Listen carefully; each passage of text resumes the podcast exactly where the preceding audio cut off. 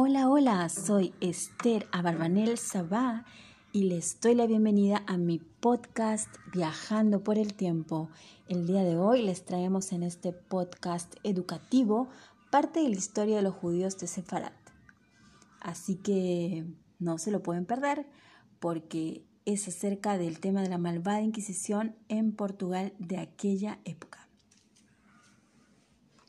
Y nos vamos a trasladar eh, hacia la época de 1579, la relativa tranquilidad en la que habían vivido todos los judaizantes de la comarca de Castelo Branco durante más de 80 años, se acabó de tajo entrando el verano del año 1579, cuando el inquisidor Marcos Teixeira atravesó esas tierras fronterizas instando a la población a la denuncia. A partir de entonces, la represión inquisitorial contra la herejía no dará respiro. Los arrestados y los muertos se contarán por centenas.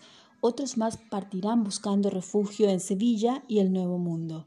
Nos proponemos entonces a observar aquí las prácticas judaizantes según los testimonios recogidos por el inquisidor. Así que vamos, acompáñenme en este viaje por el tiempo Así que la vida criptojudía a los ojos de los católicos, cómo se desarrolló durante ese tiempo.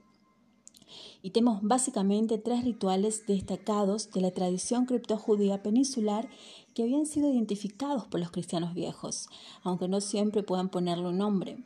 La guarda del sábado le llamaban, un 34% de hechos denunciados. También tendrían el, el, día grande, que es el día de Kippur, un 14% y las denuncias de un tercer conjunto más difuso pero importante que concierne a las prácticas funerarias con un 31%.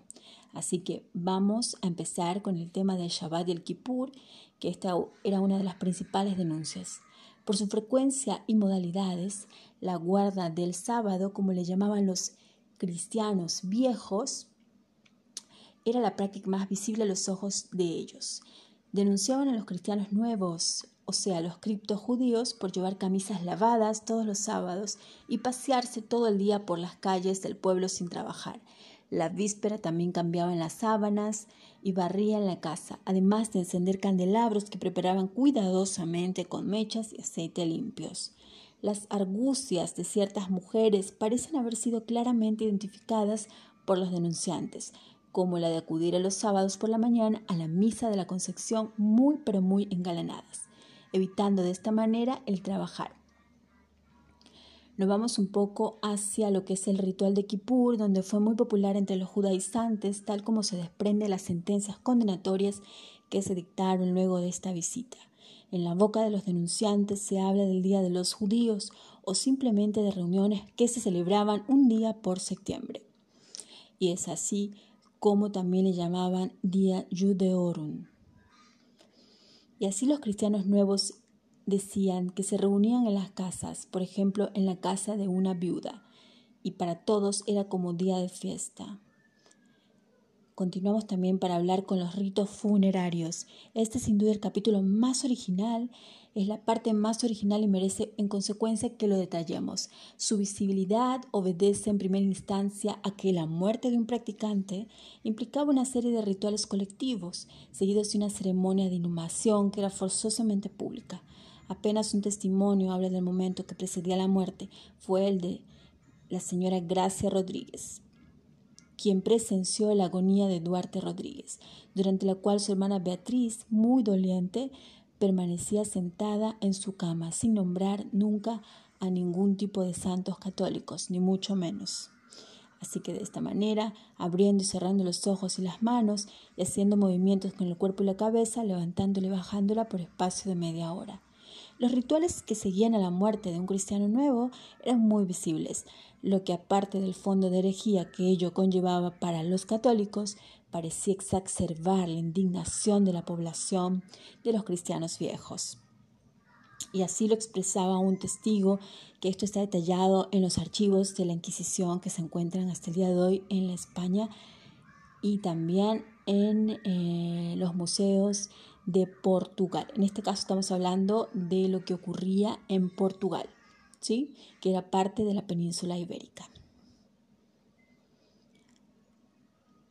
Hablemos ahora de la inhumación, hablaremos ahora de uno de los rituales funerarios más insólitos de los denunciados en San Vicente. Se trata de una costumbre que ya había desaparecido en cualquier otra de las comunidades criptojudías implantadas a lo largo y ancho de los imperios ibéricos. La inhumación en tierra virgen, de acuerdo con varias denuncias recibidas en San Vicente, los cristianos nuevos enterraban a sus muertos únicamente en tierra virgen, en el atrio o detrás de la capilla.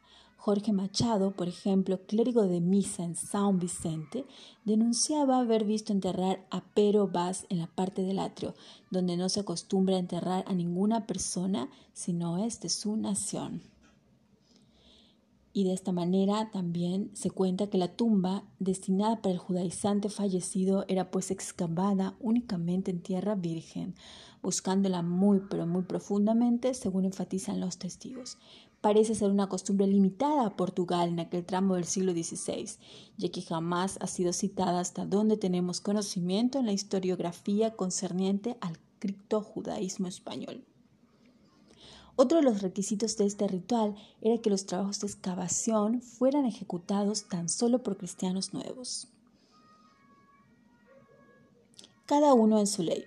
Para finalizar, este podcast trataremos de una denuncia difícil de clasificar y de ahí de su interés, porque rebasa el ámbito exclusivamente religioso y sienta más bien una posición filosófica. El testimonio vino de la boca de un esclavo que se relata que fue preto de Manicongo, quien relatara que durante una boda que se celebró en el pueblo de Alcains, dependiente de Castelo Branco, estando todos los, los familiares Lucena presentes, había oído decir, que en el mundo había judíos, cristianos, moros y gentiles, y todos afirmaban y asentían en que ninguna persona iba al infierno, más que se salvaría cada uno en su propia ley.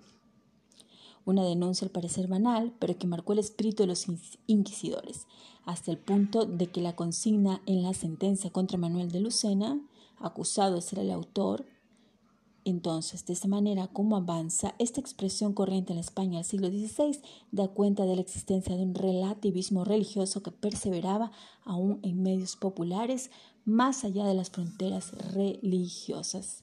Si en este caso está en la boca de un cristiano nuevo de origen judío, también salió de la de, de la de cristianos viejos y aún de musulmanes, quienes tal vez tenían que ver con el origen de la fórmula, porque una similar les era atribuida en el edicto de fe a los seguidores de la secta de Mohammed, donde reza que el moro se salve en su secta y que el judío en su ley.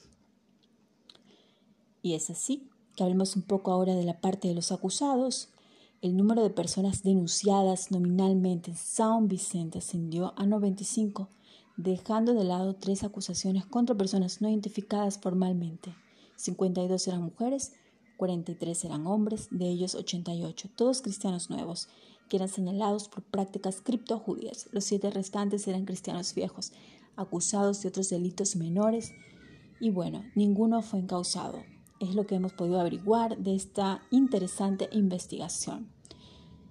La influencia que ganaban los cristianos nuevos en el mundo del comercio pudo haber creado también una animosidad suplementaria entre los mercaderes cristianos viejos que veían con malos ojos esa competencia.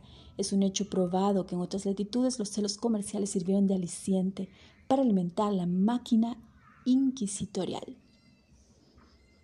Y es así que hemos hablado hasta ahora un poco de este tema que fue bastante delicado entre Em, los tiempos de eh, la Edad Media en la península ibérica.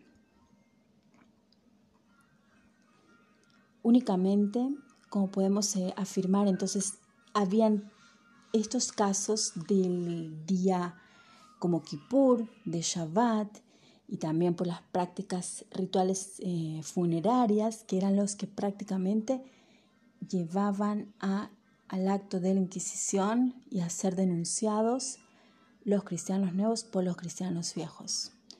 Cosas bastante interesantes que podemos ahora enterarnos a través de archivos de la Inquisición. Y bueno, este es un tema que lo hemos querido tratar en este podcast porque consideramos que es de bastante interés mm, para la historia y bueno, así que para el próximo podcast podemos ir preparando más cosas de interés y se pueden comunicar con nosotros Así que hasta la próxima. Ha sido un gusto estar con ustedes. Les saluda Estera Barbanel Zapá. Chao, chao.